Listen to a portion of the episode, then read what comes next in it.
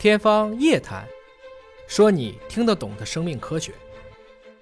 最根本的问题是我们要去思考一下这个一个技术普及的真正条件，就是你刚才问题讲的，我第一个要成本可控。成本可控，成本怎么才算可控呢？工具是自己的，所以先利其器嘛，对吧？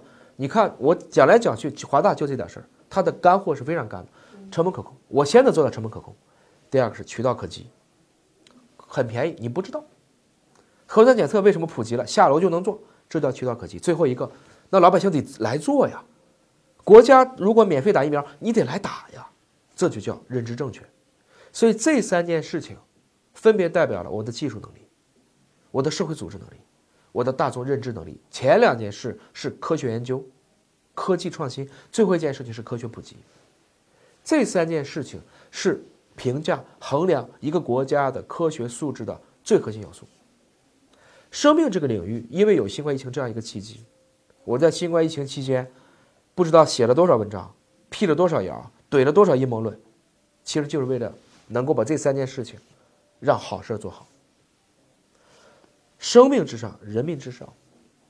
这个党中央发出来这个最强音，我想其实应该说中国人在过去的几年啊还是非常受益的。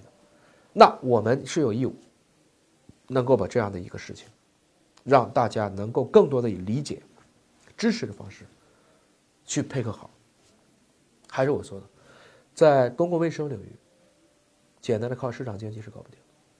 市场是逐利的，他不会说，因为，比如说我想卖一百万，我可以卖一百个一万，我也可以卖一万个一百。组合方式哪一种更适合于公共卫生？卖一万个一百，而不是卖一百个一万，那就变成谁有钱谁就做了。我最大的担心是把精准医学变成了精英医学，技术越来越好，然后大家都用不起。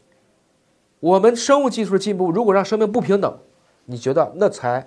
是不是我们最大的悲哀？反过来讲，我一直把可及性、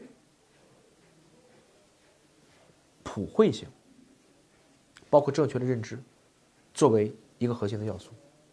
所以我一直推荐出生缺陷这些预防三预防，大家要做呀；肿瘤的早防早治，大家要做呀；慢病的管理、代谢的管理，提前要去调节呀。每个人都可以很简单做一点事情。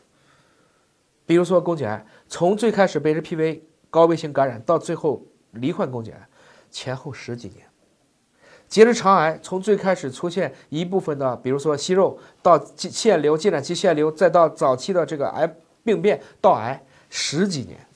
这过程中您只要查一次，它就不会是中晚期。我们不能让大家不得癌症，我们是可以让大家在比较少的时候、小的时候、早的时候去解决它。这才是我想做。